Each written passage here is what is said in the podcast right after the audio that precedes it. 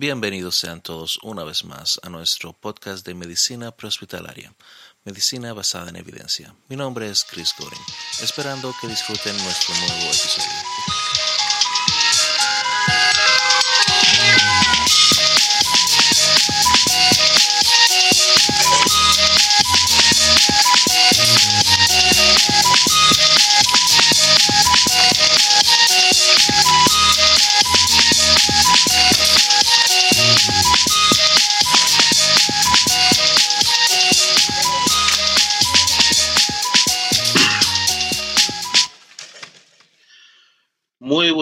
Buenas tardes, buenas noches a todos los escuchas. Una vez más, acá estamos en el podcast de Medicina Prohospitalaria, Medicina basada en evidencia. Y me encuentro hoy con mi amigo hermano Marco Torres eh, de Florida. Eh, él va a ser nuestro entrevistado el día de hoy, alguien que tiene suma experiencia en el área de IMS, alrededor de unos 15 años. Eh, se graduó como doctor en la República Dominicana, actualmente vive en Florida donde trabaja como director del programa de emergencias médicas de Barry University.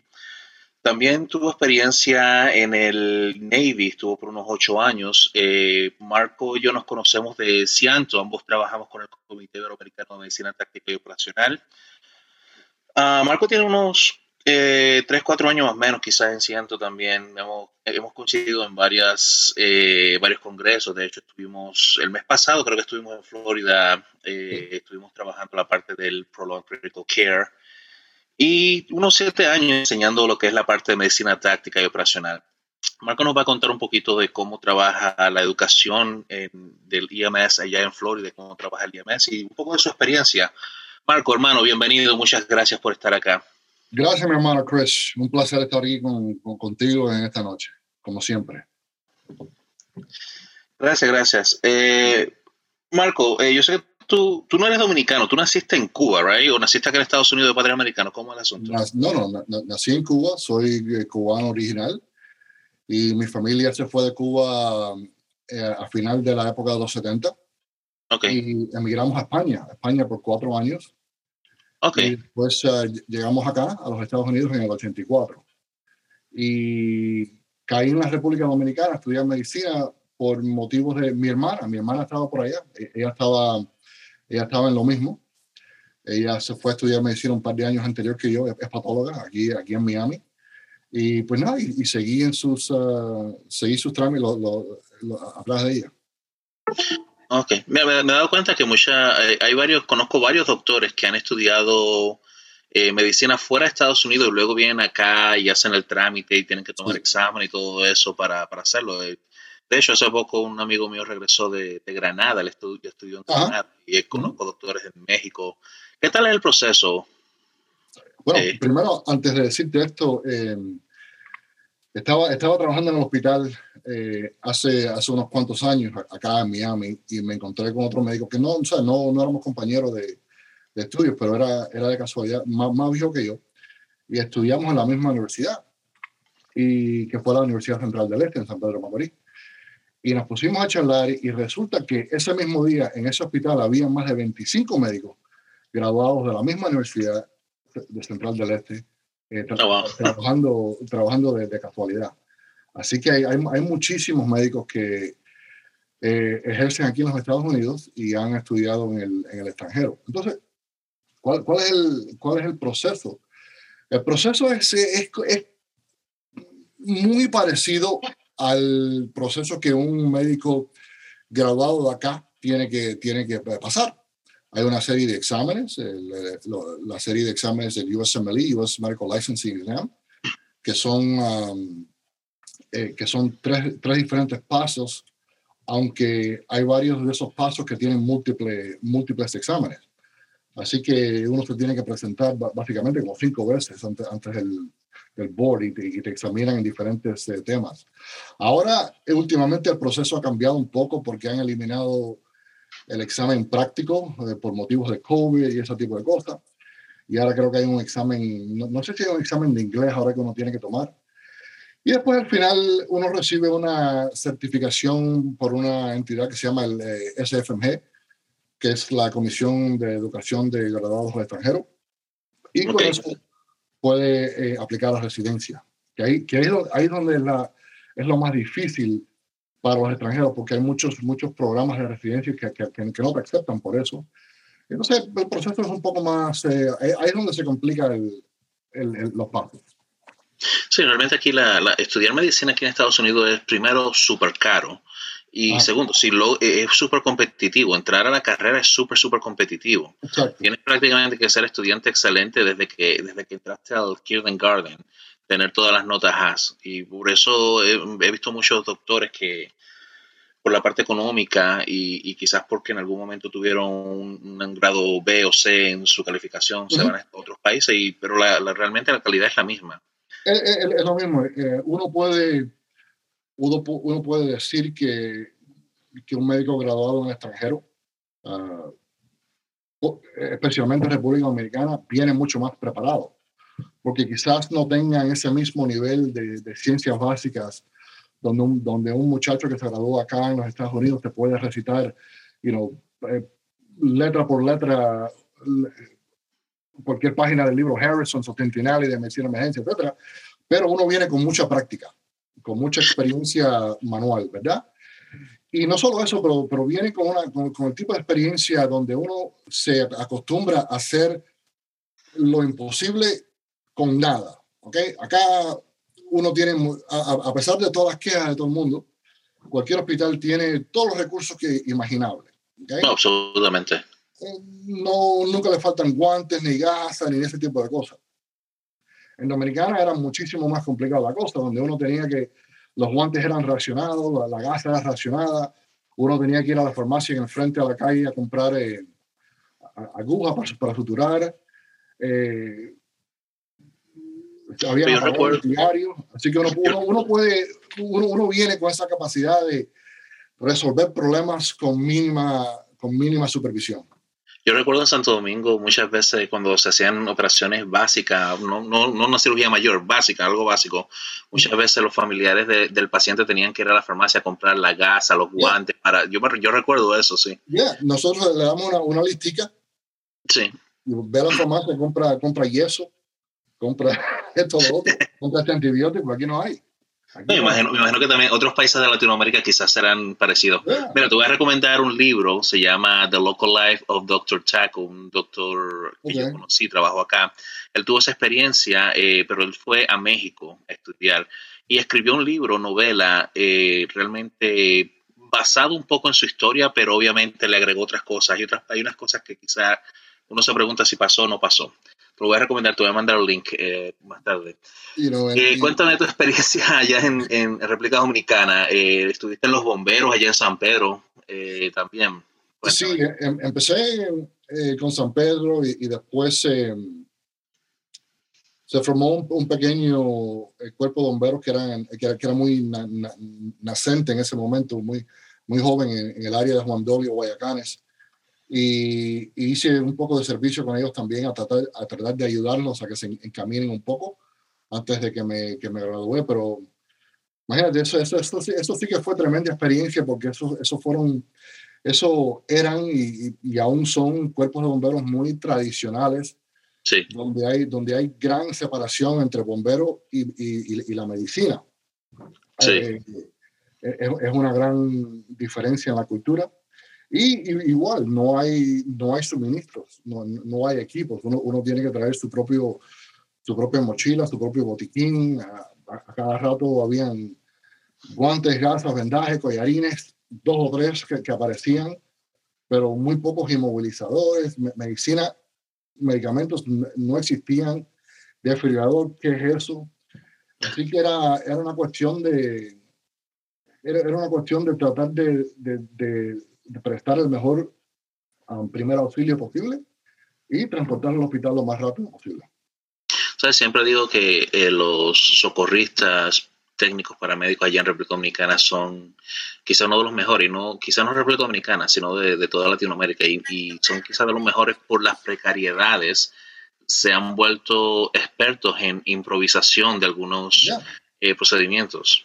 También, ¿cuánto, cuánto, cuánto se, inmovilizadores hice yo de, con madera. Yo, yo, me acuerdo una vez que una de las primeras llamadas hubo un accidente un atropellamiento. O sea, no, no fue gran cosa, pero una, una muchachita joven se lastimó la, la, pierna y no había absolutamente nada con que, con que estabilizarla. Y, tuvimos que encontrar de la calle, de la calle, eh, madera, eh, un poco de cartón, un cinturón y, el mismo pantyhose de la muchacha para poder amarrarlo. Sí, la, la necesidad se ha, se ha, convertido en, uh, en, inspiración para todo ese tipo de improvisaciones allá. Hacíamos pues, collarines con, con, con, gorras. con gorras, sí, yo recuerdo haberlo hecho allá. Acá en el, en el cuello y estabilizamos cuellos con, con, zapatos y botas. Con los zapatos. Eso recuerdo, eso te iba a decir, los zapatos no los lo usaba como movilizadores también de la, del cuello. Una, vez en el hospital intubé con una, con una cuchara de metal que la, que la tuve que doblar no relaje. Ah, para que sea algo como si fuera un, un, Macintosh. Yo siempre tenía una, ¿cómo se llama? Una, una un torch, una... una la, la, linterna acá arriba que usan los doctores. Siempre, nunca, nunca, me faltaba. Wow. Así mismo. Me imagino, eso eso yo nunca llegué a hacerlo allá. Yo, la, la parte cuando aprendí manejo avanzado de vía aérea fue más acá. Y, eso fue en el hospital, en el, hospital, porque no, no, no, Había, no, había, no No, allá no, en la, en la calle no, no creo que, que, si hacen intubaciones sería un paciente en arresto o parada cardiorrespiratoria. No, eso, eso, eso no era opción porque no, no, no había ningún tipo de paralíticos, no había ningún tipo de sedantes, no había nada de eso. No, no. Wow. Cuéntame, ¿qué, ¿qué, te llevó a estudiar medicina a ti? ¿Qué te llevó a ese amor por, la, por las ciencias de la salud? no tengo la menor idea. Y, lo, digo así porque, mira, yo, vengo de una familia médica. Mi, papá, mi papá es retirado, él es, médico de emergencia. Mi mamá era enfermera en Cuba. Eh, eh, tíos, primos. Yo, yo tengo un, primo que es una eminencia mundial en la cirugía vascular. Eh, tíos ginecólogos, tíos psiquiatras. Vengo de una gran familia de médicos. Y una de las cosas que, que mi papá siempre me decía, eh, no, no, no estudies medicina, eso, eso, no, eso, no, está para ti. Y bueno, bromeando. Entonces, por eso eh, fui a la, a la, a la, Marina después de, al momento de graduarme de high school. Y, you know, 13, 14 años después, eh, vi que mi hermana estaba, estaba estudiando medicina y, llegamos, y estaba en un punto, un punto de mi vida donde, dice, donde dije, wow, esto, esto no me luce tan malo, me interesa, me interesa um, ese, ese tipo de cosas y hice un gran listado de razones por la cual por hacerlo y por cual no hacerlo. Y, la, y, y, no, y, no, tenía excusa, no tenía excusa por, por decir que no. Y entonces me, me, me embullé y, ya, ya, ya llevamos ya como 15 años en esto. Y aparte de irte a vivir unos, unos añitos en República Dominicana también no es mala excusa. Eso no, eso no fue eso mala excusa. Este año vamos a, vamos a regresar con como cuatro o cinco eh, compañeros míos de, de, de, mi, de mi promoción, que, que, todos, todos son médicos en los Estados Unidos y vamos a, vamos a regresar a ver cómo está la cosa. Oh, ¿Para qué fecha piensas ir? Avísame, yo, yo tengo unos viajes para allá planeados, a ver si nos juntamos por allá también. No, no, no sabemos todavía porque eh, estamos empezando a hacer las, las, planificaciones, pero creo, me, me imagino que sea por el verano. Sí, yo voy, estoy pensando ir ahora, pensaba ir en, ahora en, en, enero, pero no, no se puede en enero, voy a ir en, en marzo y creo que en, en, agosto iré, a ver si, ahí cuadramos, ahí cuadramos. Yeah. Sure. Y uh, bueno, luego de que estuviste, tú, o sea, tú estuviste en el Navy primero antes de, de irte a República Dominicana. Yeah, eso fue, eso fue lo, lo, de médico fue que ya, como dicen aquí, después de viejo. Porque tenía casi como 35 años cuando fui a estudiar medicina. Y lo, lo del Navy fue, fue mi, mi, juventud, mi, juventud entera. Al momento de graduarme de high school, ya, ya a, los dos, a los dos meses estaba en boot camp, eh, allá en, en Chicago, en Great Lakes, Illinois, pasando un frío del diablo. Eso te iba a decir, ya es súper frío, ya se no, si aquí, aquí en, Massachusetts es frío, allá es mucho más frío todavía, yo para allá no voy. Muchísimo, horrible, vaya. Y ahí estuve como casi como un año y pico de entrenamientos básicos y ese, ese tipo de cosas. Y después tuvimos un clima un poco más tolerable, que fue Honolulu, Hawaii, en, Pearl Harbor. Sí, solo un poco más tolerable. Un poco más tolerable. Y, y, después pasé el resto de, mi carrera naval en, en otras bases como que mucho más... Eh, mucho más cómoda que, que, que, que, en Great Lakes. Ah, no te culpo. ¿Tuviste, y, tú hiciste alguna especialidad con el Navy? Sabes que tienen mucho, ellos tienen varias especialidades. ¿Cuál fue la tuya? Como yo, yo no tuve nada que ver con la medicina en, en el Navy. Eh, yo era en el Navy lo que era un, uh, un gunner's mate, que es un especialista en, en, en armas y en sistemas en, sistemas de combate. Okay. Eh, mi primer eh, mi primera parte fue en, lo que es la, la, la flotilla, la, flota, en, los barcos de guerra. Estuve en un crucero, un, un buque de, de, de, estilo crucero de, de misil, donde hicimos varios eh, despliegues al Golfo Pérsico, ese tipo de cosas. Y yo era uno de los técnicos en el, en el sistema de, en, en, el sistema de los misiles, en, el lanzamisiles. Y, y, y, en el, en el barco hacíamos mucho eh, entrenamiento antiterrorista y de abordar otros, eh, otros, otros barcos en enforzamiento de cualquier embargo y ese tipo de cosas. Y yo estaba en todos estos equipos. Entonces, después, de un, después de un par de años en, en ese tipo de, actividad, pues me transferí a lo que son los, eh, antes se llamaban los Special Boat Units, unidades de botes especiales, que ahora llaman Special Boat Teams, que son eh, unidades de operaciones especiales que apoyan a los, a los SEALs y a, y a, y a los eh, de, de, EOD, de, de, de bombas y ese tipo de cosas, y se especializan en lo que es el, la, la, guerra o combate litoral en áreas eh, cerca, del, del, cerca de la costa. Y una de mis unidades se especializaba en combate en, en los ríos los ríos. los ríos y ese tipo de, de entorno, porque los, botes que teníamos eran, eran, botes lanchas pequeñas, completamente blindadas y, armadas. Eh, si uno ve la película Act of Valor, que salió hace como 10 años, eh, nuestras unidades estaban muy, muy involucrados en esa película. Ok, ¿no, no viste acción eh, por allá cuando estuviste por el Golfo o en alguna otra parte que estuviste? No, porque en, en el Golfo era, o, sea, ningún tipo de, de, acción cercana, porque en el Golfo ese era el año 91, 92 y ya, ya la cosa estaba un poco más, más tranquilita. Sí. Lo, lo, lo, que sí que hubo un poco de acción, un poquito de acción era en las, en, en las eh, unidades eh, secundarias estas, porque hacíamos mucho, muchos eh, operativos antidrogas ahí en Sudamérica. Ah, sí, sí, me imagino. Ahí tuvieron los 90. vamos a decir un poco de conflicto había. Sí, en, los 90 en Latinoamérica eso era prácticamente una guerra declarada contra el narco. Estaba el narco, no digo que, que, ahora esté mejor ni nada, pero en aquellos entonces estaba en su auge cuando eran los tiempos de Pablo Escobar. Muchísimo. Y, nuestras unidades, eh, mi, mi, última, mi último estacionamiento cuando estaba de activo eh, fue, fue en, el, en Panamá, en el país de Panamá. Y ahí la, la, unidad que estaba en Panamá era la unidad donde se, encargaba en... Eh, ahí, estaba el Comando Sur en, en, ese, en ese, tiempo, que, que, ahora está en Miami. Y ahí se coordinaban, nuestra unidad coordinaba todo tipo de operaciones especiales en, en Sudamérica. So, siempre sí, y siempre habían, siempre habían equipos entrando y saliendo, entrando y saliendo para, para cosas de entrenamiento, de cooperación. Algunas veces algunas veces eran operativos, operativos, pero siempre estábamos, eh, siempre estábamos cargados y siempre estábamos activos por ahí abajo. No, me imagino. Entonces saliste del Navy y de ahí te fuiste a República Dominicana. No, no, de, ahí estuve un par de, un par de años, como, como tres o cuatro años en lo que es la, la seguridad de, ejecutiva privada. Okay. Donde trabajamos en, en, equipos de guardaespaldas para clientes de, de, ¿cómo se llama este lugar? De, del medio oeste, de, de, de okay. por allá, muchos príncipes.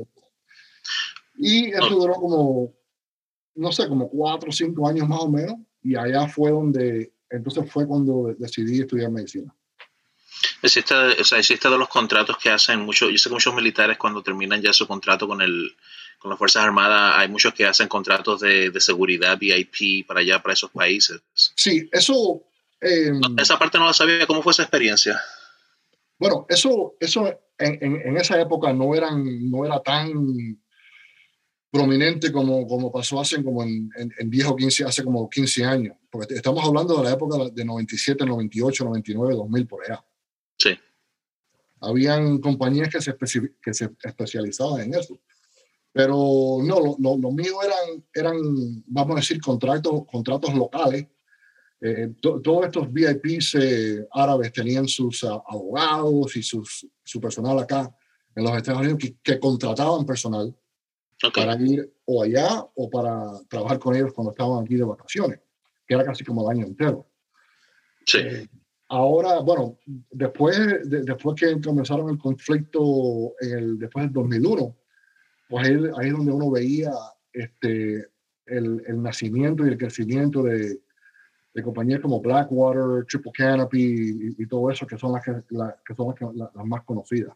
Sí, sí, son las, más conocidas. Blackwater tuvo mucho mucho y tuvo unos escándalos también. No sé a qué habrá quedado eso.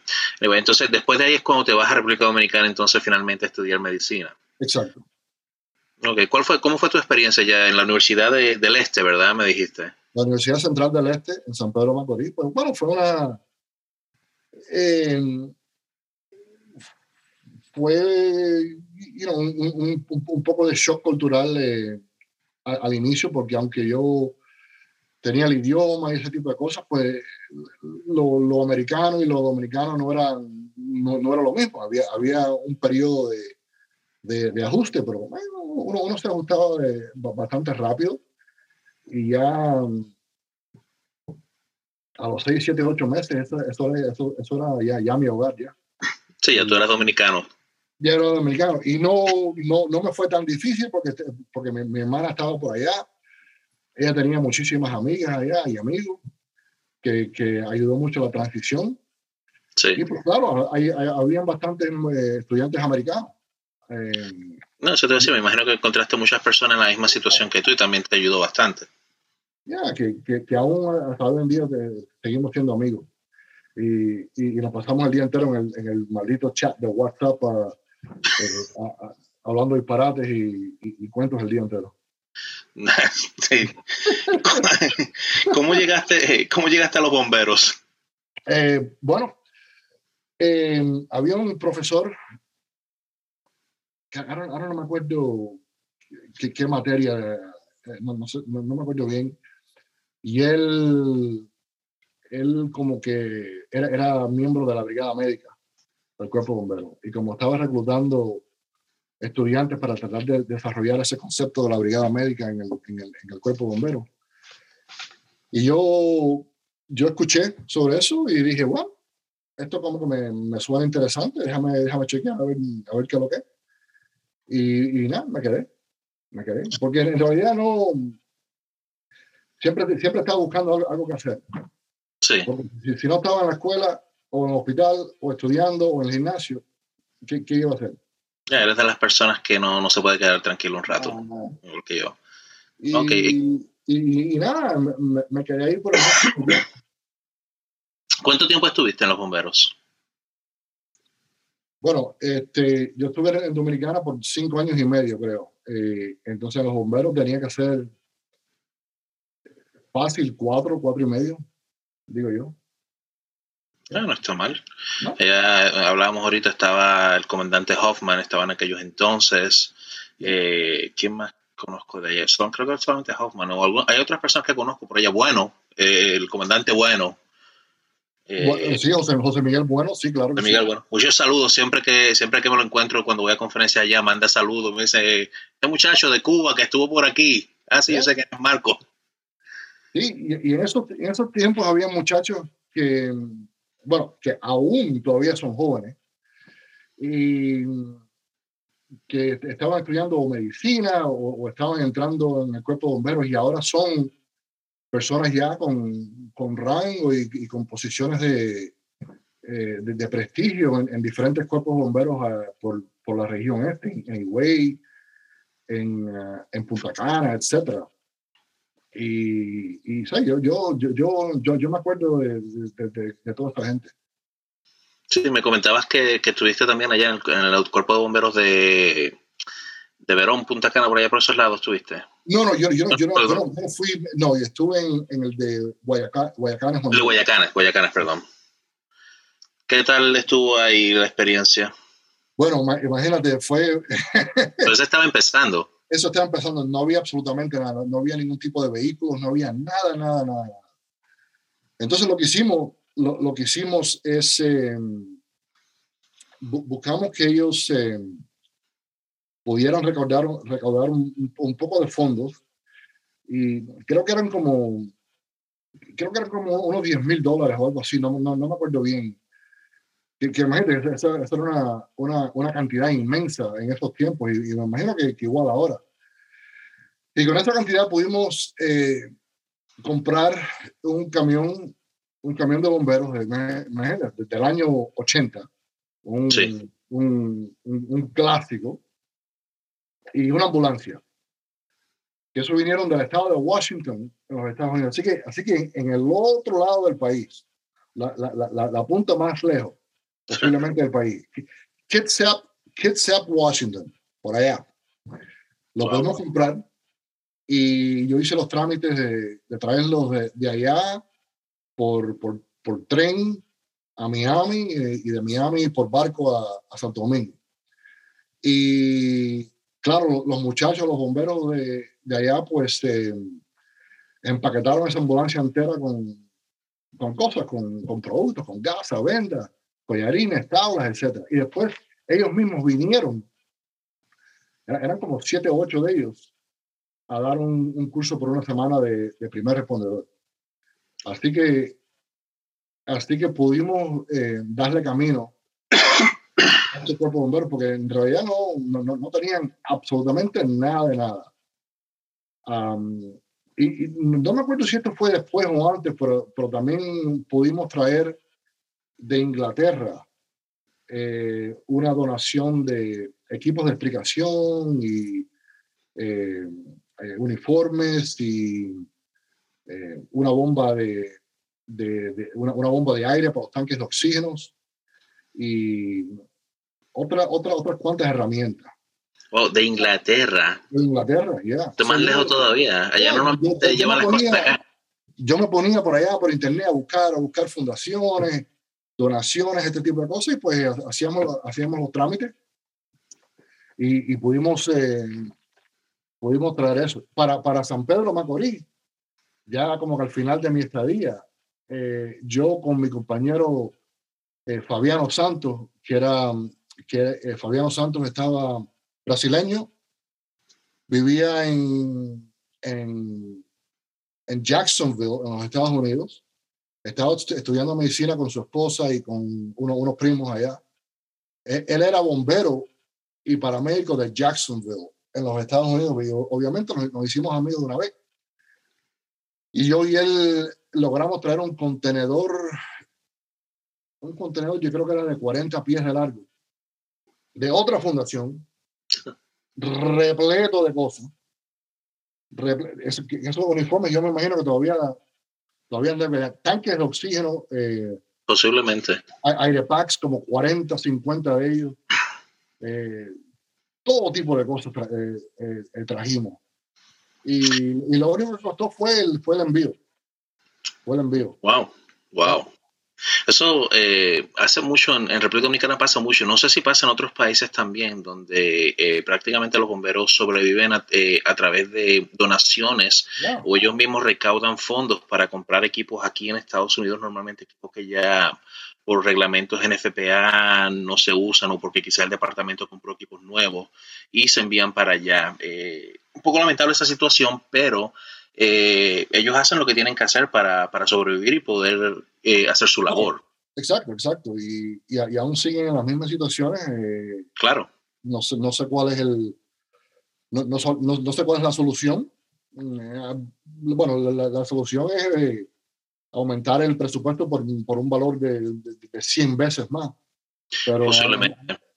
Antes de, antes de llegar aquí, van, van, a seguir sobreviviendo por ese tipo de, ese, tipo de, de, gestiones. Claro, claro. ¿Y eh, dónde tú hiciste tu pasantía médica ya? ¿En qué hospitales?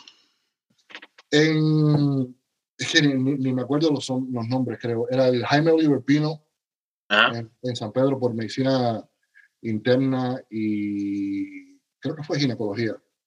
El, el de la Romar, el Gonzalvo, para um, cirugía, eh, psiquiatría y en Fuerzas Armadas, este, pediatría en maternidad de las minas y no sé si me falta otra. No, no, no, no, me acuerdo ahora si me, si me falta una. ¿No te tocó en algún momento en el Darío Contreras? No, no, nunca llegamos al Darío Contreras porque el Darío Contreras no creo, no creo que tenía relación con la Universidad Central del Este en ese momento.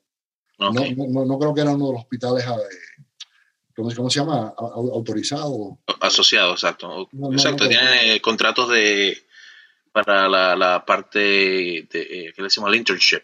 Ya, pero sí que, sí que hicimos bastante traslados, traslados allá. Sí, me tocó hacer traslados allá también. Eh, para las personas que no son de República Dominicana, el Hospital Darío Contreras, en aquellos entonces era el hospital número uno de trauma en República Dominicana. Ya decían que cuando tú enviabas a un paciente por ahí traumatizado, ya lo armaban por completo prácticamente. Ese, ese es el tipo de hospital. Ahora hay otro hospital de trauma, el... ¿No es el, el Ney Arias Lora? O, ese mismo. Este mismo, ya está el Ney Arias Lora, que está amigo doctor Soto, es una de las personas que está ahí también. A ver si lo traemos a entrevista. Él fue, él fue de la Cruz Roja, no sé si lo conociste por allá en aquellos entonces. y, me, tienen que perdonar a todo el mundo que está, que está viendo este podcast, porque yo, estoy desconectado ya hace como 10 años de, República Dominicana. Y algunas veces los nombres no me acuerdo y, y los hospitales quizás ya, en vez, de, en vez de haber un centro de trauma, quizás ahora, ahora hay cinco o seis, es que no, no, estoy actualizado en esto, pero... No hay tantos, pero sí hay varios. En esos tiempos, esos eran los... Eh, esos eran los, eh, los, los, activos. Yo creo que el Lora eh, se estrenó como un año antes de yo irme, o, o, más o menos en esos tiempos. Sí, ahora solamente los que yo conozco, y yo voy a República Dominicana cada rato, también estoy un poco desconectado el Darío Contreras, el Ney Arias y el Juan Bosch de la Vega. Esos son los hospitales de trauma. Esos son los que conozco yo, pero quizás hay más, quizás hay menos. ¿Cómo, eh, cuando ya regresaste acá a Estados Unidos, cómo eh, tú eh, hiciste la certificación de paramédico también aquí en Florida, allá en Florida, perdón, ¿verdad? Yeah, so, este, tenía aún me quedaban beneficios educativos de la, de la Marina de Guerra, ¿verdad? Que habían, vamos a decir, todavía tenía dinero en la cuenta del, GI, del GI Bill y ese tipo de cosas, que se iban a vencer si no las usaba. Entonces dije, bueno, eh, esta cuestión de estudiar para los exámenes me va a demorar, me, me voy a demorar mucho tiempo. Y, yo decía que, bueno, esto me va a tomar por lo menos año y pico, dos años para terminar todos estos exámenes. Y, tengo que hacer algo entre, ese tiempo. Tenía que tenía que buscar razón por, por, la cual salir de la casa. Y, y lo de lo de paramédicos, bomberos, etcétera, es, es, una historia, es un cuento chistoso porque hace 10 años antes, de, antes que eso. Eh, tenía amigos que, que, hoy en día son capitanes y, jefes de batallones en diferentes departamentos acá en el área de Miami, que en, ese, en esa época estaban entrando a estudiar eh, para, para, medicina. Estaban ya estudiando en, Miami Dade College, que era, yo creo que era la, la única, el único programa, programa en esta área. Y me decían, oye, Marquito, ven, ven para acá, ven, que a ti te gusta todo esto, a ti te gusta you know, darle martillazos a una puerta y, desbaratar cosas. ¿Qué, ¿Qué, qué, mejor trabajo ser bombero? Yo siempre decía, no, no, no, no, no, eso yo no, yo de verdad que no tengo ningún interés en, en estudiar más y, y, abrir ningún libro. No, no, no quiero estudiar más nada. Y, y en esa época, igual que ahora, pero en esa época aún más todavía, el, el, ser bombero era el trabajo, uno de los trabajos más difíciles de conseguir en, en el área donde yo vivo. Muy, el, uno, una de las carreras más difíciles en la cual entrar. eh, los, bomberos locales de Miami tenían, solicitaban gente y habían 10.000 aplicantes que se presentaban Para, para, 100, 200 plazas. Y yo decía, no hay ningún chance. No, no tengo ningún interés en estudiar. Y vaya, mira, mira, lo que pasó después, que fui a estudiar medicina después, de, después de, esos cuentos. Entonces, entonces, siempre tenía como eso, eso en la mente. Y dije, bueno, este dinero se me va a gastar, déjame, déjame apuntarme, a ver, a ver, a ver qué, puedo, qué puedo lograr acá. Y, y nada, pues, pues recibí todo mi, todo mi entrenamiento hospitalario aquí en Miami después de, después de estudiar medicina y después de la Marina de Guerra, con el dinero que me sobraba de la Marina. Eh, para las personas que no entienden la, parte del JBL que menciona Marcos, eh, cuando te unes a las Fuerzas Armadas acá, ellos eh, te proporcionan un fondo para usarlo en estudios médicos. Muchas personas que quieren estudiar carreras súper carísimas como la medicina misma, eh, toman un contrato con las Fuerzas Armadas y ellos le dan cierta cantidad de dinero para pagarle los estudios. Muchas personas, eh, eh, muchos doctores que trabajan aún en las Fuerzas Armadas han hecho la carrera completa de gratis prácticamente, que no es, no es un mal negocio, digo yo. No, y el dinero se puede usar básicamente para cualquier cosa. Exacto, no necesariamente medicina. Cualquier cosa, mientras el programa y la institución esté, esté acreditada, voy a hacer lo que uno quiera. Exacto, exacto. Bueno, varios de los estudiantes míos de emergencias médicas, o, uh, tanto BLS como ALS, han pasado, eh, son eh, militares y lo mismo. Y la, también bueno, la, parte de entrar a los bomberos ya no es tan difícil como era antes por, no, por y ahora ya eh, la demanda ha crecido más que la, la cantidad de, aplicantes, pero antes era súper, súper complicado. Eh, prácticamente eh, para tú poder entrar eh, tenías que ser o latino y, y veterano, que eso te, te, ponía en el tope de la lista, aparte de, de sacar una... Pues, tienes que tomar el examen, un examen de, no sé si en Florida es igual, acá tomas el examen del servicio civil. Exacto, igual, igual acá. Exacto, para entonces eh, tienes que tomar eh, tener una puntuación súper alta para caer por lo menos una parte decente. Es un sistema un poco complicado, pero también es, yo creo que es efectivo también. Eh, en, cierta, en cierta manera es súper efectivo la manera que lo hacen ellos. Sí, y, y, nada, pues dije, dije que va, no, no, hay manera, esto está demasiado, demasiado difícil. Y, y bueno, al final, al final llegué al final llegué a hacer las dos cosas. Y ahora mi, mi conocimiento y mi experiencia prehospitalaria pues ha sido absolutamente clave y esencial para poder hacer lo que yo en la medicina. Porque yo, yo trabajo con muchos médicos que, y, y que, son emergenciólogos, sí. que, que no, no, tienen absolutamente ningún concepto de cómo es que funcionan los bomberos y por qué hacen las cosas que ellos hacen y por qué te entregan a un paciente de cierta manera. Y, y, y algunas veces hay, conflictos entre, entre, entre las dos, los, los, dos tipos de personajes. Y, pues, y yo, eh, gracias a Dios que tengo la habilidad de como que mezclar las dos. Y por eso me ha ido bastante bien. Sí, no, con el, con el, background tuyo se te hace más fácil esa parte, pues es, cierto lo que dice, y eso pasa acá también. Muchos doctores que nunca, nunca se han subido a una ambulancia eh, no entienden el por qué hacemos las cosas que hacemos y muchas veces ellos ni siquiera entienden el protocolo de nosotros. Eh, y se nos complica un poco la, la cosa. Eh, creo que en, algún momento, varios, por lo menos donde yo trabajo, el servicio mío es, hospital base, quiere decir que nosotros trabajamos para el hospital, somos, suplimos la, el, somos la, el 911, pero directamente que nos paga el hospital y somos parte del hospital. Y muchos de los doctores nuevos que entran a la sala de emergencia tienen que hacer una rotación con nosotros de unas 40 horas antes de empezar su trabajo para que entiendan eh, o vean por qué hacemos las cosas que hacemos y entiendan un poco la situación. Eso creo que es súper valioso para muchos doctores. Sí, yo, tengo un compañero que, que, ahora en este momento está, en su residencia en, creo que es Pennsylvania, por allá.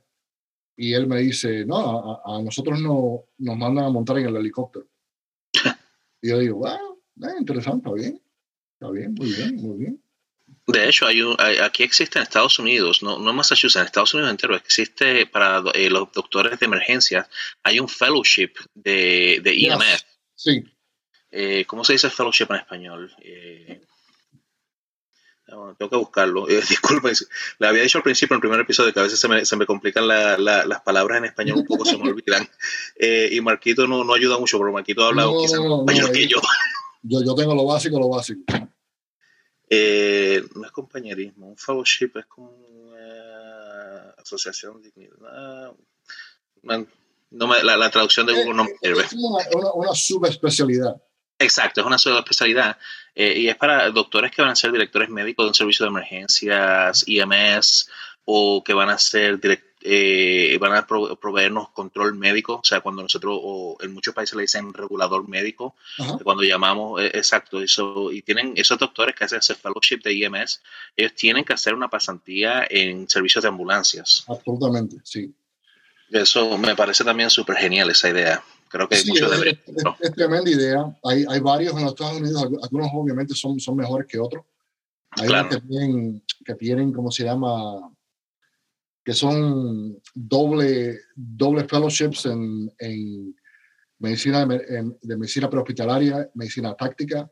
Hay unos que sacan, uno puede sacar una, una maestría a la misma vez. Claro. Eh, y, y, claro, son, son, son esencial porque lo, lo que la, los, los, eh, los que están escuchando este, este podcast tienen que entender que en este país es obligado por ley tener un director médico eh, cualquier entidad que, que, preste servicios de ambulancia. Todo, todos los cuerpos de bomberos tienen un, un, director médico que básicamente autoriza al paramédico para, para hacer su trabajo. Y, y, es la responsabilidad de este médico asegurar que todos, que todos estén capacitados. Entonces, el director médico obviamente tiene que tener algún tipo de conocimiento sobre el, sobre el servicio prehospitalario. No todos los, todos los cuerpos de bomberos en este país tienen, tienen gente así altamente capacitados, muchísimos, muchísimos no, por, por, por, eh, por falta o por, no, qué sé yo qué, ni siquiera tienen médicos de emergencia como director médico, porque no, no es necesario, no es, en algunos lugares no es la ley. Acá, acá, sí en la, en la Florida sí es la ley. En Massachusetts es igual. No, no, no, solo tiene que ser médico de emergencia, pero tiene que ser este, certificado por el board de emergencia.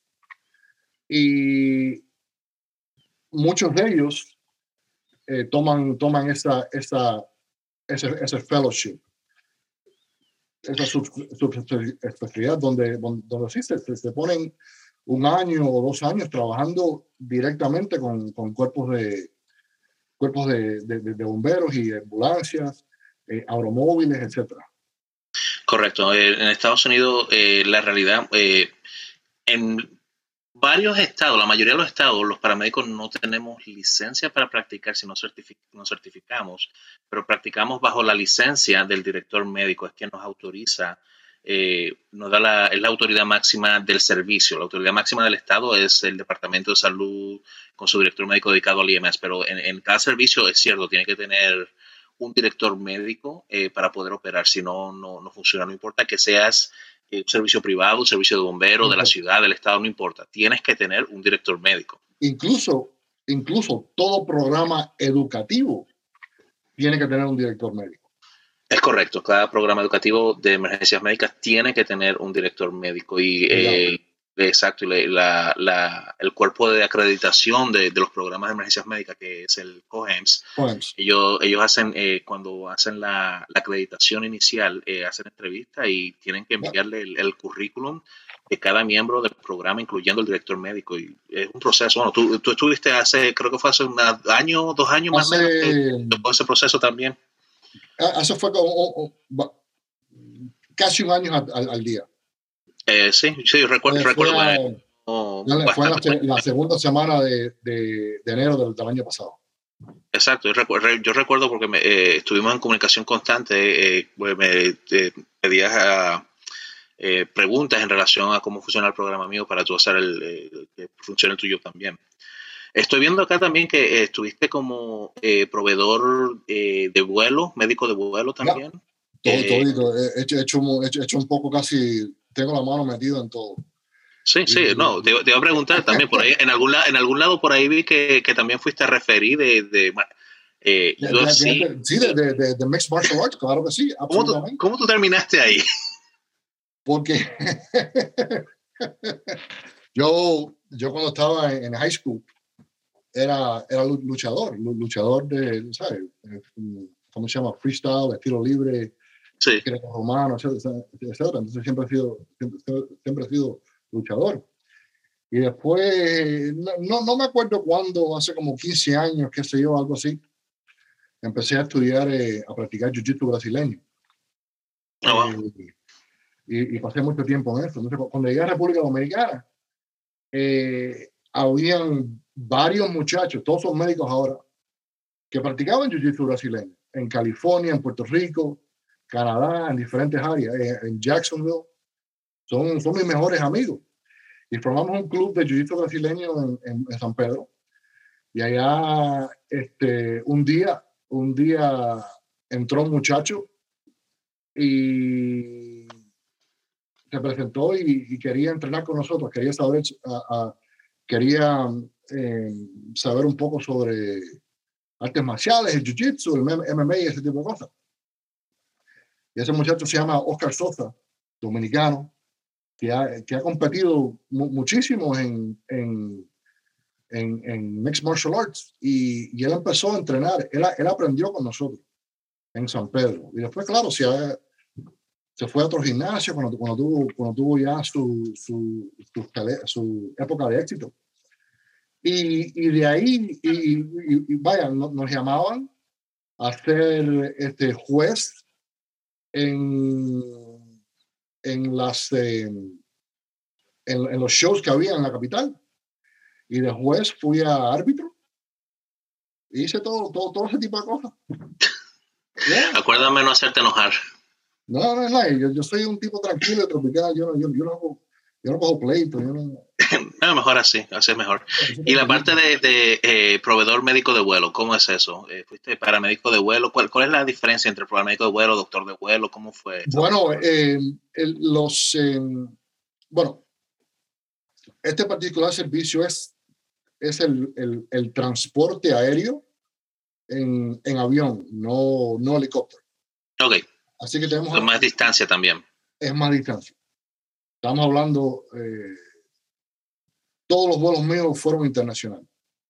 Toditos. Eso, eso, te iba a preguntar, muchos, muchos de ellos fueron al Caribe y otras y demás muchos, partes. Muchos, muchos al Caribe, muchos un poco, un poco más lejos. Y son, bueno, imagínate, son, son, son pacientes, la gran mayoría traumatizados, politraumatizados, que hay que, hay que transferirlos transferirlo para, para, para, acá, para Jackson, para el Ryder Trauma Center, aquí sí. en Miami.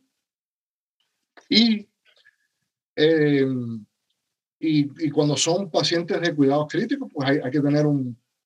un eh, algunas veces, dependiendo del caso, se requiere un, un, médico, un doctor. La gran mayoría de los casos se puede, se puede manejar con un, con un enfermero o enfermera de, de cuidados críticos, un, uno de terapia respiratoria y un paramédico. Sí. Que la gran mayoría de estos pacientes están entubados sedados y hay que mantenerlos así, estable. Claro. De, de 4, 5, 6, 8, 9 horas. Oh, wow. So, no, no, no, no es como los rescates aquí en helicóptero. No, no. Que lo hacen los paramédicos bomberos, que, que son de. Bueno, no, no todos, pero aquí en Miami, por, por ejemplo, son, son de poca distancia. Sí, sí, no, son realmente, cuando hablamos de, lo, de los helicópteros, unas son poca distancia y eh, por lo menos la mayoría de los helicópteros acá en Estados Unidos, eh, el, el uh, personal que trabaja es un paramédico y una enfermera de cuidados críticos ambos.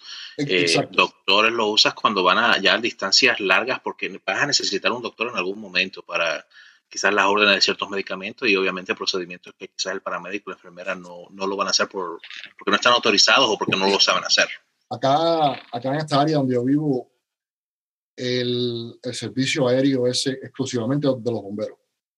Y okay. los bomberos son, son bomberos de paramédicos de, de cuidados críticos. Sí. que, que recogen al paciente, lo llevan al, al, centro de trauma. El único que yo conozco que, que, tiene enfermeros es el de el, pediátrico, el del, el del, Miami Children, el, Nicholas, Nicholas Children's Hospital, que tiene sus enfermeros eh, y sus paramédicos que, de, transporte crítico que con su especialidad en, en, neonatal y en, en, niños. Y ese es el único servicio que yo conozco, creo, que es eh, privado, o sea, que, que, es basado en el mismo hospital. El resto son basados a, nivel de, de, cada cuerpo bombero. Claro, cabe mencionar también que es cierto, los, eh, el personal que trabaja en estos helicópteros, eh, esa, esa, es una especialización que se hace de cuidados críticos, eh, paramédicos de cuidado crítico, enfermería de cuidado crítico, eh, cuidado crítico, hay otro, es paramédico de flight medic, paramédico de vuelo. Bueno, hay, hay, hay, hay flight medic. Exacto, y cuidado. pero, pero también hay paramédicos de cuidado de transporte, wait, flight medic. Critical care paramedic. Critical care paramedic y, y después eh, de, de transporte. Exacto. De transporte. Que, que, que, las tres son diferentes, son diferentes cursos, etcétera. Exacto. Eh, una de las grandes diferencias, por lo menos en la, en la parte del transporte cuidado crítico versus el transporte, el paramédico de vuelo, es que se habla de la eh, las operaciones de vuelo, obviamente, hay, hay, presiones que van a ser diferentes y ese tipo de cosas van a afectar el, estado del paciente. Eh, lo, acá tenemos nosotros el Boston MedFly, tengo muchos amigos trabajando allá en Boston MedFly eh, y tienen, eh, también está, ellos tienen, MedFly tiene las tres, tiene el fixed wing, que es el, el avión, el rotor, que es el helicóptero, y tienen el terrestre, que son camiones de grandes especialidades. Acá, acá, hay servicio terrestre, el, ¿cómo se llama? AMR Sí, AMR. AMR es grandísimo por allá. Ya, ya. AMR para los, eh, los escuchas, AMR es una compañía de ambulancia multinacional, o no multinacional, nacional, diría yo. No, no, no, bueno, eh, el AMR es la, es la, la, la, sección norteamericana. La compañía es GMR, que es Global Medical Response. Exacto, AMR es American Medical Response y la otra es Global Medical Response. Pero AMR es una de las compañías más grandes eh, de Estados Unidos. Ellos suplen prácticamente en cada estado de Estados Unidos, en alguna parte, en algún rincón del estado, hay una, una sección de AMR. y en muchos de ellos, ellos son quienes tienen los contratos de 911. Eh, con excepción de aquellos donde, por ejemplo, en Florida creo que son los, los de cuerpo de bomberos, tienen muchos de los contratos de 911, o menos que los subcontraten, ¿verdad? Sí, acá, acá en Miami hay un subcontrato con Miami-Dade Fire Rescue para el 911, que son las, las llamadas básicamente básicas de, de, Basic Life Support. y, y, muchas veces ellos hacen el ellos hacen como eh, apoyo a los bomberos donde donde donde se necesita un transporte no de urgencia al hospital Exacto. Y el cuerpo de bomberos llama, los llama. Ellos, vienen y recogen al paciente y, y los llevan al hospital para darle, eh, para, para no, no tener estas unidades de bomberos ocupados. Porque si no se pasa el día entero ocupada, ocupado. Exacto, y esa, esa, es la otra parte, que, que, cuando necesites esa unidad no va a estar disponible porque la tienes. No está disponible. Exacto. Igual acá el, el, sentido de nosotros es, el, eh, tenemos la división del ALS y el BLS, o sea, los paramédicos y los técnicos de emergencias médicas. Eh, la llamada primero se clasifica cuál necesita paramédico. Si no me necesitan como paramédico, no voy a ir. Y tú sabes eso tanto como yo. Aquí en Estados Unidos, quizás el 85% más de las llamadas de, eh, que llaman al 111 no necesitan un paramédico. Aquí llaman por cualquier cosa. Y las que necesitan son pocas y muchas veces es algo bien soft, bien para eh, ALS soft, eh, una línea IV, suero y vamos a poner el monitor para monitorear, pero más nada realmente. Y otra, y obviamente las el 5% que son las que yo le digo la eh, oh shit. Oh shit, yeah. Exacto, aquí siempre digo, la, la, aquí solamente tenemos dos tipos de llamadas. El 95% son bullshit y la 5% son oh shit. Oh shit, yeah. Y esas son las... Acá, y, y claro, solo, solo puedo hablar de mi área, eh, las experiencias en este país son tan diversas como día y noche en, en, cualquier otro lugar. Eh, quizás hasta, hasta no muy lejos donde yo vivo, pero donde yo vivo eh, no existe el, Basic Life Support. bueno, excepto, excepto algunas unidades de, de, AMR que se dedican a transporte. Acá todo bombero, toda unidad de bombero es, es, para, es de paramédico. Acá, acá en Miami, todo camión de bomberos tienen paramédico. todas las ambulancias son ALS. Eh, y, y, claro, salen, cuando, salen, es el mismo paramédico que está, que, que está entregando servicio básico y servicio avanzado. Acá, acá no tenemos ningún tipo de unidades que son, bueno, ustedes nada más que son básicos. No, eso acá no existe. En mi, en mi ciudad, eh, todo el mundo es paramédico. los, en el camión de escala, en el camión de explicación, tienen, tienen sus botiquines de eh, los, eh, las maletas estas Pelican, llena, llena de medicamentos, llena, llena de, todo, de todo tipo de, de equipo de avance, de refrigerador, todo. Todito. Sí, y una, una muy buena aclaración que hace, que me recuerda eh, aclarar también a los escuchas. Eh, cuando hablan de, del sistema de emergencias médicas de Estados Unidos, eh, si somos realistas, en Estados Unidos no hay un solo sistema de emergencias médicas, hay 50. ¿Qué me refiero con esto? Cada estado tiene su propio sistema de emergencias médicas y funcionan de forma completamente diferente al estado que está vecino. Y si nos vamos más a fondo también, en lugares como Miami, Texas lo hace mucho. Cada condado es prácticamente también una subdivisión de ese mismo sistema que pueden funcionar mucho en, Texas, por ejemplo. Cada condado tiene un protocolo diferente al otro y a veces es basado en el servicio. Acá, acá en el condado de Miami-Dade hay como 33 ciudades individuales en, en, esta área. Y hay como, creo que como 10 o 12 más o menos, quizás hasta haya más ahora, eh, independientes cuerpos de bomberos en, este condado que tienen como, no sé, como, como 3 millones, 4 millones, más, 3 millones de habitantes. Eh, un poco más al norte, en Broward County, eh, algo igual. Tienen, tienen el, la oficina del sheriff, que, que son también, que, que, manejan también a los bomberos, y, y unos cuantos este, eh, eh, eh, cuerpos más, más pequeñitos. Yo, yo una vez, hace mucho tiempo, leí una estadística que en este país hay, hay 55 mil diferentes entidades de seguridad pública, bomberos, policías, etc. Y, y you know, cada uno puede tener su, su, su, mismo protocolo. Claro. Así, que no hay, hay, hay un, hay un estándar nacional pero el estándar nacional es lo mínimo, lo mínimo absoluto que uno tiene que saber. Y el director médico puede añadir o quitar cosas. Acá, por ejemplo, en, esta área se permite hacerle eh, crico. Sí. Se puede hacer eh, la, la, la toracotomía digital con el dedo. Oh, wow. Eso, yo, yo, no estoy autorizado a hacer eso acá en mi servicio. y sin embargo, pero sin embargo estoy autorizado a hacer la, CRICO, por lo menos aquí en estado en, en Massachusetts. Eh, existen solamente cinco servicios que, a ver, eh, cuatro realmente son, eh, que pueden hacer la secuencia rápida de intubación en todo el estado. No, acá la secuencia, secuencia rápida de intubación es algo, algo bastante común. Si el, si el director médico lo quiere, pues Exacto, es igual en acá, acá el estado que me queda al lado, que es New Hampshire, es igual. Ella, es eh, el servicio obtiene el permiso para la secuencia rápida de intubación, pero el proveedor es quien tiene que obtener la autorización. Es la pasada al proveedor.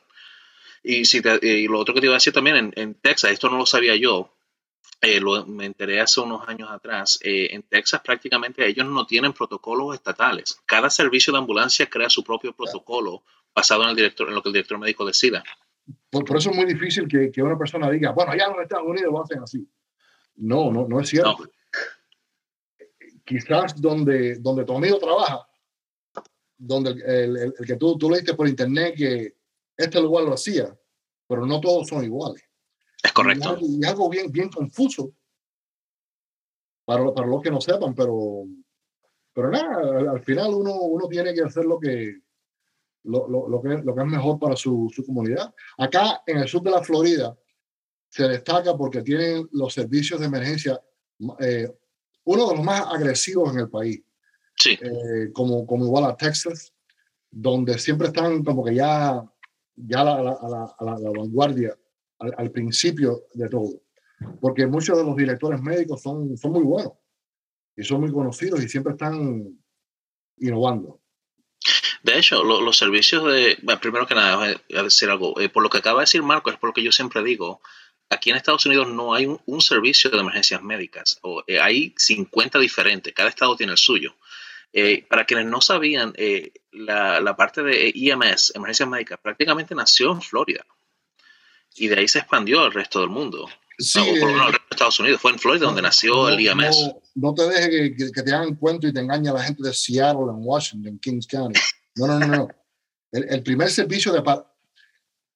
You know, la, medicina hospitalaria tuvo su forma en Chicago y en esas ciudades, pero el, primer cuerpo de paramédicos fue en la ciudad de Miami, formada creo que fue en, en, a, a finales de la época de los 60, creo, por el doctor Eugene Nagel, que era, que era médico aquí de la Universidad de Miami y él estaba como que muy embullado en este, este tipo de cosas.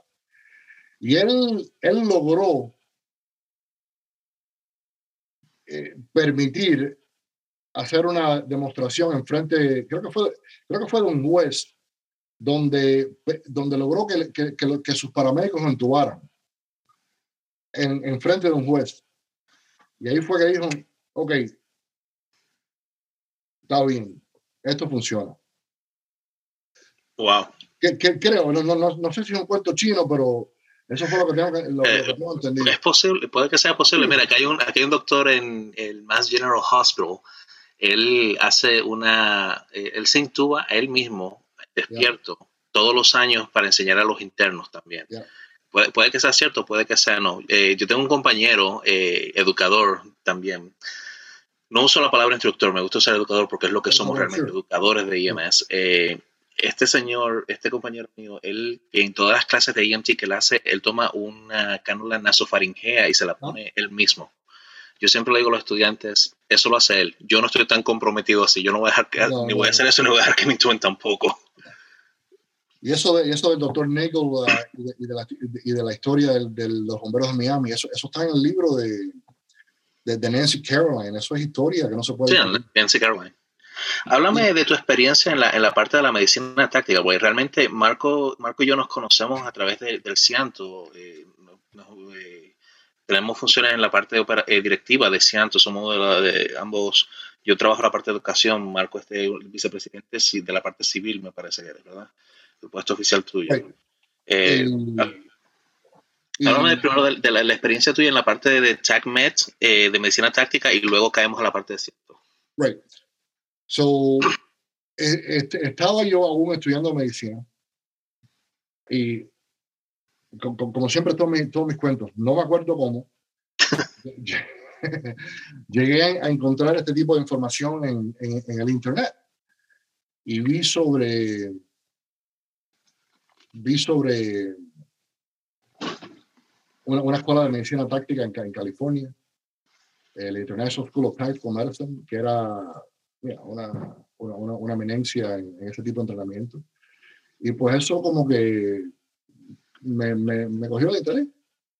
Y después me, me gradué, regresé a Miami y en la misma, en la misma eh, escuelita donde, estaba estudiando como paramédico técnico de emergencias médicas, ah, se mencionaba eso.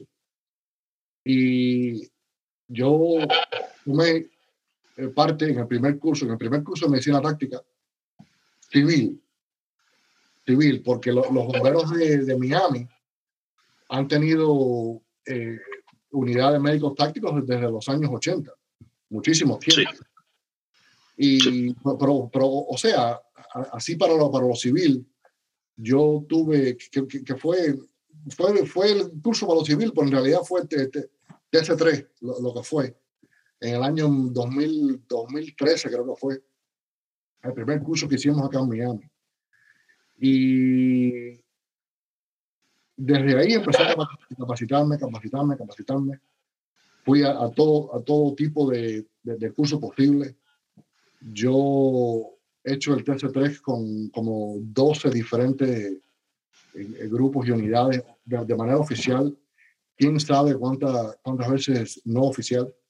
Eh, diferentes unidades, diferentes grupos que ya, que ya casi ni, existen. Y ahí me empecé, me empecé a, a, a, capacitar, capacitar, capacitar, hasta que seguí conociendo eh, personas en los bomberos y poco a poco me pude involucrar con, con este, unidades locales en, en, en rol, en un rol, ¿cómo se llama? De, un rol cooperativo, en un rol educativo. Eh, con un par de cuerpos un, un, un, par de cuerpos de bomberos y policías aquí locales. Y después llegamos, eh, y, ahí cogí mucha experiencia práctica y experiencia operativa. Y después llegamos a, llegó lo que fue lo, de Cianto. Y en, con lo de Cianto es cuando empecé a, trabajar ya de manera eh, internacional.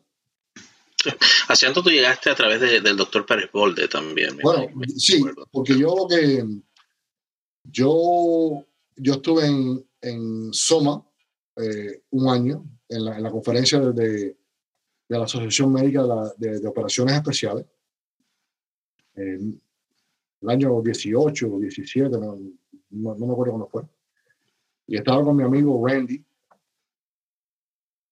un, personaje que Randy era, era Fuerzas Especiales de los Estados Unidos, un socio mío íntimo.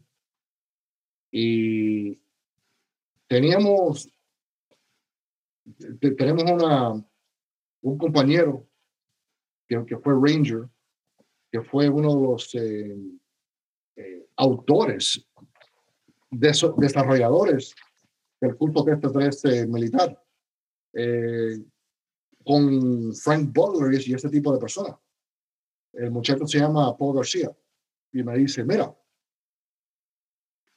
cuando usted se cuando estés por allá, por Carolina, trata de empatarte con un señor que se llama eh, Pérez Que Pérez yo lo conozco, eh, él hace mucho trabajo en México.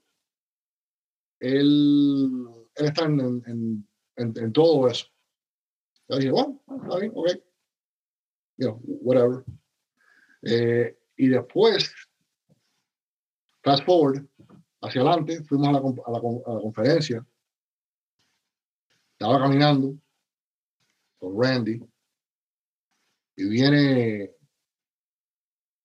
viene un señor mayor, así con eh, chistoso, gracioso, con, con lentes. dice, hey, háblame de esa camisa que tienes puesta. Parece que le, le gustó el logotipo, que si yo qué, o algo así y me, y me empieza me empieza a hablar, bla, bla, bla, bla, bla, bla, bla, bla, bla. Sí. Medicina táctica, medicina táctica, medicina táctica. Y él tenía una, una mochila en el hombro. Y los que conocen, conocen a Pérez Holder siempre, siempre saben que tiene una mochila llena de, llena de cosas eh, en cualquier conferencia. Y vi que como que tenía unos libros y vi como el libro como que sobre, sobresalía de, la, de la mochila. Y como que vi parte del nombre y, yo dije, mierda, pero usted puede, usted puede, usted Bolde. Yo, hey, ¿cómo es eso? ¿Usted conoce a Paul García? Y yo, ah, coño, mi, mi amigo Paul García, todo lo otro, bla, bla, bla. Y ahí fue, como dicen los americanos, all downhill from there, you know? Allá todo. Allá todo para, para mí, para mí es todo. sí. así que fue completamente de chance. el, el eh, coronel Luis Alfredo Pérez Bolde, eh, él es el presidente de, del Cianto con nosotros, un gran amigo, maestro, estimado. De hecho, estuve hablando con él hoy eh, por WhatsApp. él es uno de los próximos entrevistados que tengo también para traerlo por acá. Pero sí, él es un, un personaje que ustedes que, que los que han tenido la oportunidad de conocerlo y hablar con él, es un personaje súper interesante y súper inteligente también, uno de los de los precursores de lo que es la medicina táctica en México también. Él tiene medicina táctica en México y también tiene su propia escuela de técnico de emergencias médicas por allá por México también. Él es eh, una de las personas que vamos a entrevistar acá pronto también. Entonces ahí fue cuando caíste también asiento. Tú y yo nos ah. conocimos en, en México, en el, congreso que se hizo. Eh, estuvimos el primero, el segundo y también nos juntamos hace poco ahora en, acá en Florida, estaba diciendo. Eh, ¿Cómo fue tu experiencia en México? La experiencia mía en México fue tremenda, déjame, no, no tengo yeah, No, no, fue, fue, tremenda porque, porque, you know, aunque Prebolde me había, me, me, estaba contando que él, no, él, él, lleva, mucho tiempo, como casi, no, no sé si eran como casi 10 años, dando bueno, no, no, sé si era tan, tanto tiempo, una, una, una, una fecha, un, un, tiempo semejante, eh, significativo, dando cursos de medicina táctica en México y, en otros países. Sí. Y, y pues, pues nada, cuando llegamos a México, eh, el entusiasmo de la gente en querer aprender. Porque claro, eh, eso, en esos tiempos, que eso fue como, no sé, cuatro o cinco años más o menos, eh, la, la, medicina táctica era, era, algo que estaba completamente en la infancia. Y uno puede discutir que todavía está en la infancia. Sí, todavía estaba en pañales. en, en, pañales. La, la, gente no sabía de esto, sabía, no sabía de lo otro, había escuchado de lo de qué sé yo qué, un torniquete, no sé, pero siempre estaba con, o con o falta de conocimientos o con conocimientos anticuados, guiados por el dogma viejo. Y, nada, nada, eh, los muchachos eh, de la Policía Federal, de la Policía Civil, eh, sumamente motivados y interesados en, en aprender todo lo que podían. Sí, sí, mucha, eh, mucha hambre de conocimiento y eso es eh, lo que me he encontrado en toda Latinoamérica realmente. Existe el hambre de conocimiento en la parte táctica, en la parte IMS y quizás es bueno, pero también un poco malo en el sentido de que en muchas partes esa hambre de conocimiento lleva a que las personas empiecen a seguir personas que, que dicen saber, pero no saben. Eh, y es el hambre de conocimiento, eh, yo lo digo, no es que sea malo, eh, tiene su parte buena, porque la, esa hambre de conocimiento es la que me llevó a mí donde estoy, lo que te llevó a ti donde tú estás también. la, historia es tuya siempre no sabes cómo pasó, pero pasó. pero, de repente llegamos aquí un día y bueno, Exacto. Y sí, lo que, lo, que, tú dices es algo muy cierto, porque hay, muchos, hay muchas personas que han llegado a, a cierta prominencia eh, y en realidad, you, know, hay, uno tiene que tener muchísimo cuidado de, cómo, no sé cómo es la, la, la, palabra vetting, pero cómo, cómo identificar y verificar sus instructores, porque muchos, muchos, te, muchos te pueden decir que no, que yo trabajé acá, trabajé acá, tengo, tengo un logo de, de esto, lo otro, y al final jamás, jamás te han puesto, jamás ha estado en, en cuartel ningún día de tu vida. Y Exacto. Mm, eso, eso falta mucho acá en, en Sudamérica, donde la gente simplemente creen, creen todo y no verifican la experiencia en realidad de, de, sus instructores o educadores cuando se dicen que, que son médicos eh, con experiencia táctica, etcétera, y al final eh, dicen cosas que no, dicen cosas que son, que, que, no tienen sentido, que no, que, que, básicamente cosas de, de, entretenimiento, es básicamente lo que, lo que de fantasía.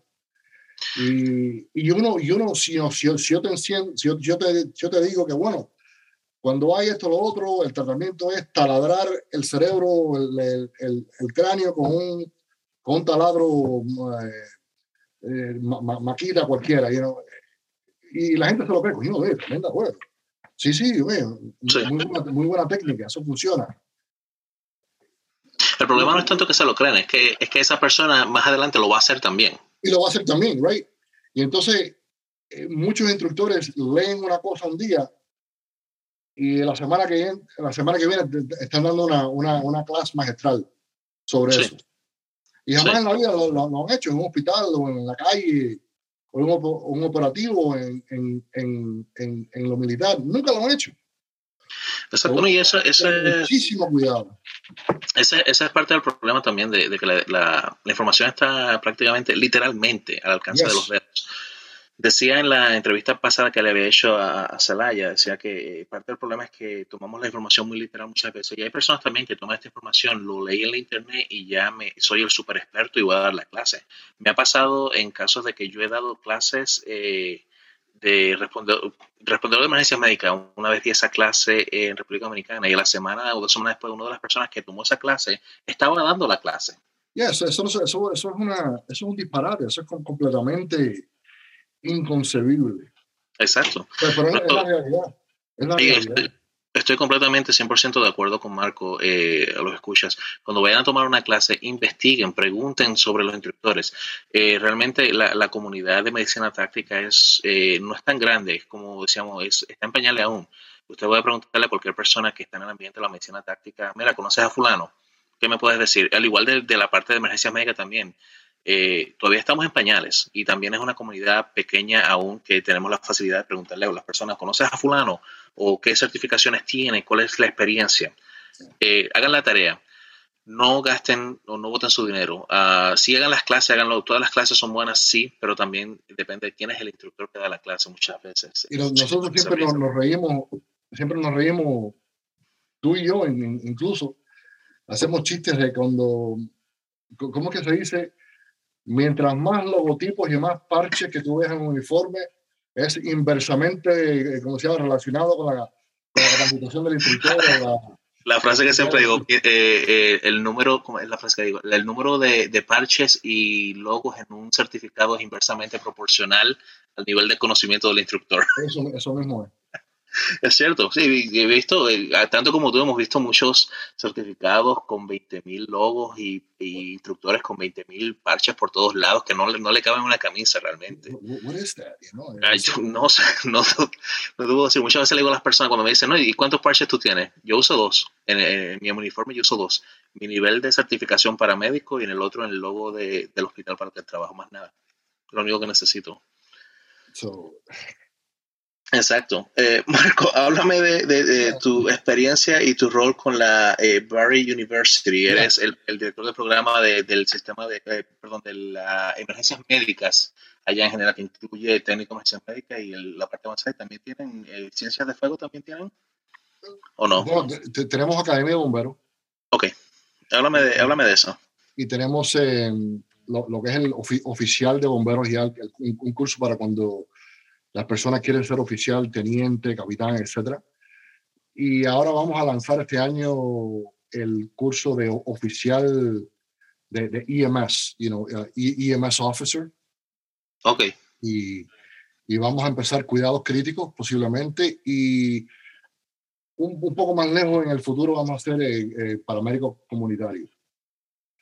Ese es el, el, nuevo boom eh, aquí en Estados Unidos, el, community paramedical, el paramédico comunitario, eh, para las personas que no, no entiendan quizás o no saben qué significa o qué es. El paramédico comunitario, eh, siempre decimos que la mejor medicina es la prevención. este es el trabajo del paramédico comunitario. Él va, él va a visitar las personas que, que fueron dados de alta del hospital eh, y tienen condiciones que tienen que tomar medicamentos y seguir una rutina y hacerse análisis y todo eso, el paramédico comunitario va es como si fuera una, un enfermero, aquí decimos visiting nurse o enfermero de visita que van y hacen, eh, se aseguran que el paciente está tomando los medicamentos, hacen exámenes rápidos, electrocardiografía incluida. El paramédico comunitario hace esto porque realmente eh, la forma en que trabaja el sistema de salud en Estados Unidos cuando, por ejemplo, digamos, un paciente de fallo congestivo cardíaco, eh, el, otro día me corrigieron, deficiencia cardíaca es el término que se usa en Latinoamérica. Cuando ese paciente sale del hospital, eh, el número de readmisiones de estos pacientes es súper alta. Y cuando estos pacientes son readmitidos al hospital en cierta cantidad de tiempo, no recuerdo el tiempo exacto, días, semanas, horas, eh, el hospital no recibe el pago del seguro. Entonces, para evitar esto, muchas veces me envían estos paramédicos para asegurarse que el paciente está tomando sus medicamentos, siguiendo la rutina y todo ese tipo de cosas. Ese es el boom. Y honestamente, yo lo veo como quizás el futuro de la profesión hasta cierto punto. Sí, especialmente en áreas donde, bueno, aquí en este país, en, muchas áreas hay eh, escasez de médicos. Eso se conocen. No, no solo hay escasez de paramédicos, hay escasez de médicos. Y eso va a, llevar, va a llegar a un punto, un punto crítico aquí en, los, en, los, en, unos cuantos años.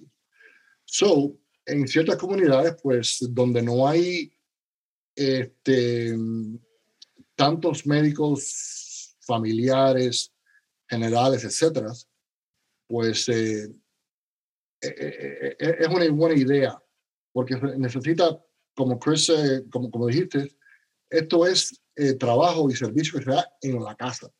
Y también, como todos, todos saben, hay muchísimas personas que no, que, no, no, son, no, no, tienen buena movilidad. No pueden levantarse y montarse su vehículo y manejar a la, a la, a la, a clínica. No, no pueden. Y no son mayores de edad, son inválidos, tienen problemas de, de caminar, le duele esto, le duele lo otro. Entonces, si no, si no pueden hacer eso, no pueden recibir sus chequeos, no pueden este, recibir sus recetas, tomarse las pastillas, etc. Y ya pues, pues se, sabe si se, se, se, sabe que la, que la prevención es lo, lo, lo, esencial y hay muchísimos, muchísimos lugares en este país que están mandando paramédicos a la, a la casa como un servicio comunitario y ellos cobran, ellos cobran al, seguro igual, pero evitan que haya un gran recidivismo eh, hospitalario y evitan que un paciente reingrese a los cinco días, a los 30 días, porque si no, como, como, como explicaste anteriormente, el seguro no paga. Exacto. Y, y, y, y, ahí es como suben los, los, eh, los, costos y los gastos. Claro, es como dije, yo honestamente yo lo veo como el futuro. Y también lo hacen mientras más prevención uno da, menos emergencias tienen. Y al final eh, pues, pues no hay tanto no, no hay tanto embotellamiento eh, con las unidades de, emergencia que siempre, están, que siempre, están, en la calle. Y se pueden quedar en reserva para cuando una emergencia de verdad o un cuidado una atención de verdad es, es necesaria Correcto, correcto. Eh, cuéntame, ¿cómo llegaste a, a, la Universidad de Barry en Florida? Eh, es, otra de las historias que no te acuerdas cómo. estaba, yo, estaba en el hospital trabajando, estaba de turno, y era um, las 3 de la mañana. Estaba completamente aburri, aburridísimo. No sabía qué, qué diablo hacer. Dice, bueno, cuando todo, cuando eso pasa, uno se tranca en la oficina y va, internet, internet, internet, a las 3 de la mañana. Y no sé cómo, no sé por qué, no sé, no sé, no, no sé lo que pasó. Llegué a, a, a Berry University y vi, una, vi un, un, anuncio de instructor de, para instructor de paramédico, instructor de medicina táctica, instructor de PHTLS, etc. Yo dije, bueno, siempre me ha gustado enseñar, Vamos, vamos, a ver, vamos a ver, eh, vamos, vamos a ver qué pasa. Entonces llené la aplicación, la planilla, online. Y como todo trabajo aquí en este país, como, como, toda, como toda planilla que uno llena, acá se, olvida de ella, se olvida. Eh, y nada, pues, pues me olvidé. Y a las tres semanas y pico, veo un correo que me entra y dice, ¡pum! Eh, welcome, to, welcome to Berry University, bienvenido a Berry University. Eh, haga, haga clic aquí para empezar tu, ¿cómo se llama? Eh, tu on, onboarding, tu procesamiento. Y yo dije, pero ¿cómo es posible? Yo, yo, yo nunca había sabido, yo nunca había me enterado de nada, nadie me llamó, nadie me, nadie me entrevistó, etc. No, ni siquiera una entrevista te hicieron. Nada. So yo digo, bueno, whatever, click, click, click. Vamos a seguir. Entonces, hice todo. Resulta que el director del programa en esa época fue mi maldito instructor de paramédicos hace como ocho años anteriormente. ya, te, ya tú habías hecho la entrevista hace ocho años anteriormente. Y me dice, coño, Doc, Doc, vi, vi tu nombre, vi tu nombre, y uh, inmediatamente, y no lo pude creer, y, me, y inmediatamente, clic, clic, dije que sí. Yo dije, mierda, wow. El instructor mío de, de Paraméxico anterior, ocho, ocho años antes, era el director. Y así terminaste ahí. Pero tú empezaste como instructor, ahora, ahora actualmente. Yo, yo, estaba, yo estaba en mis turnos en el hospital, como médico en el hospital, y, y, hacía esto para por aburrimiento. por el aburrimiento. porque siempre, siempre quería tener algún tipo de, aunque yo no, yo no soy, hey, yo no soy académico, yo no soy eminencia, y yo no soy cátedra ni nada de eso. Yo soy veterano, yo soy, yo, soy guerrero, yo soy peleador, pero tengo ciertos conocimientos. Así que nunca, nunca, me, nunca me he considerado como académico. Pero siempre quería trabajar en ese tipo de, ese tipo de cosas. Y pues ahí empecé. Y de ahí fui instructor. Después cogí una plaza en la Escuela de Medicina aquí de The Berry como profesor. Y después eh, se fue mi, mi amigo director, se fue. Entró otro. Un, un cero a la izquierda, como dicen los cubanos. y después, pues, eh, me entró esta oportunidad hace como un año y pico. Y ahí salté. Y ahora estoy en posición para lo, lo, que es mi meta, que es, que es llevar que este, este programa sea el, mejor del área. Sí. Estamos en ese camino. Nunca, nunca había, a nadie le había dado la idea de eh, seguir la acreditación nacional con, con COEMS, el que hablamos anteriormente. Ajá. Yo, yo la perseguí ya la, logramos. Y, y, nada, estamos aquí fajados, fajados, por, porque estos programas de paramédicos, de técnicas de medicina médica y de bomberos son los mejores del área. Ese, es el objetivo de los educadores, que nuestros programas y, nuestra área sean las mejores realmente. Y es, eh, es posible, siempre es posible, digo yo. estuvimos conversando en, en Florida ahora el, mes pasado que estuve allá eh, estuvimos conversando brevemente sobre el programa y honestamente las ideas que tiene y las expansiones en campo satellite y todo eso, súper buenas. Eh, todo, todo, poquito a poco. Todo poquito, todo, Exacto. porque hay, una gran, hay, una gran, ¿cómo se llama? Eh, burocracia aquí en, en la, en, bueno, en, cualquier institución. En todas partes, exacto. O sea, tienes que... que tratar de, de manejar lo, lo, lo que uno pueda. Exacto, por eso yo, yo, yo me mantengo como instructor porque eh, dejo que las, las personas que están por encima de mí son los que eh, con la, la, parte burocrática que a mí no, para nada, para nada me gusta.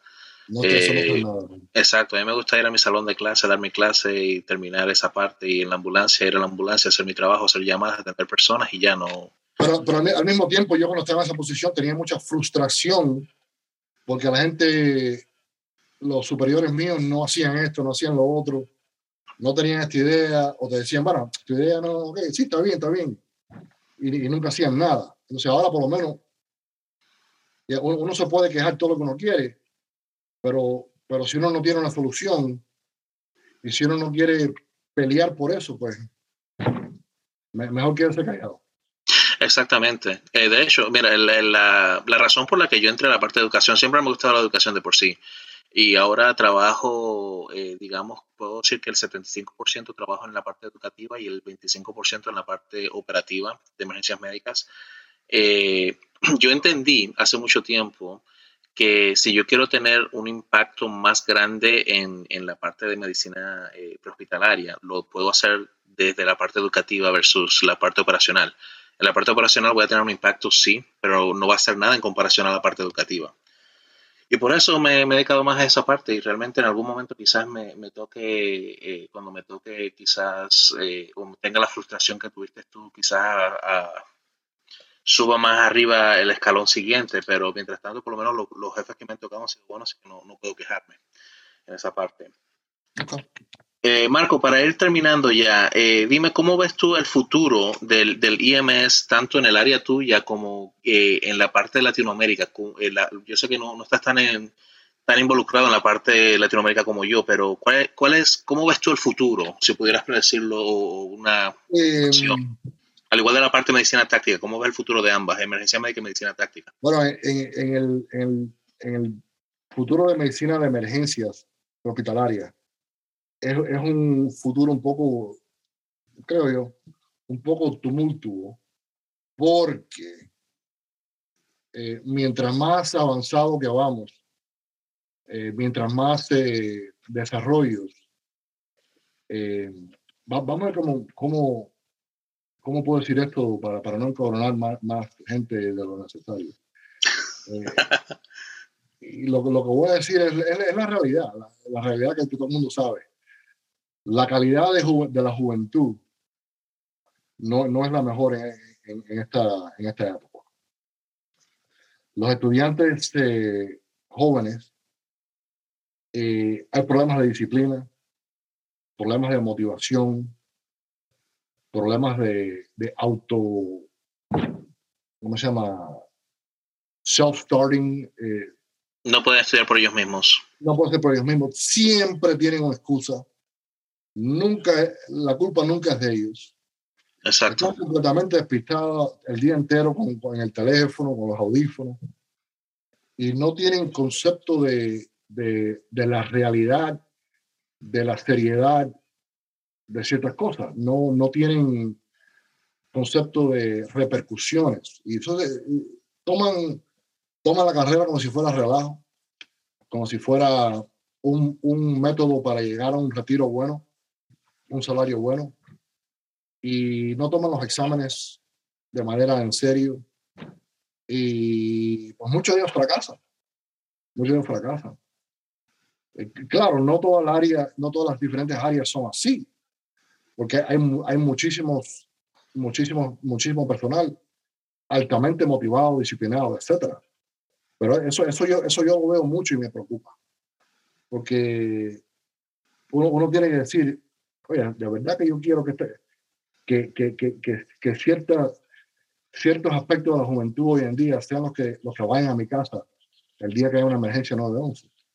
No sé, no sé. Hay, hay mucha parte de madurez. Es, lo, que, lo, que, lo, que, estoy tratando de decir. Ahora, ahora con la medicina táctica, eh, eh, un futuro bueno, excelente, creo. Eh, ya ya es algo que es bastante bien conocido acá en este país. Hay muchas especialidades para los médicos, hay muchos cursos locales, regionales, nacionales. Y lo que no, lo que no, no se debe permitir que se corrup, que corrompa el sistema y, dejar que cualquier... ¿Cómo que le dice? ¿Cómo, cómo que le dicen Ramón Reyes a, a, los corruptos, a los, eh, a, los filistinos, a los, a los charlatanes. A los charlatanes, que se, que se metan en, en, este, en esta área. Estoy hablando de la gente de arriba, los, mismos doctores, eh, que lo hacen por ser, por ser you know, o lo que sea.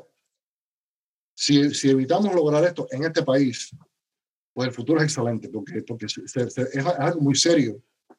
Eh, hay lugares que lo toman muy serio el FBI lo toma muy serio. Nuestros colegas, este, el doctor Baez y el doctor Bobko, de First Care, son médicos eh, que trabajan con, con, el FBI y con diferentes lugares, eh, cuerpos de policía, y son, son altamente, sumamente profesionales.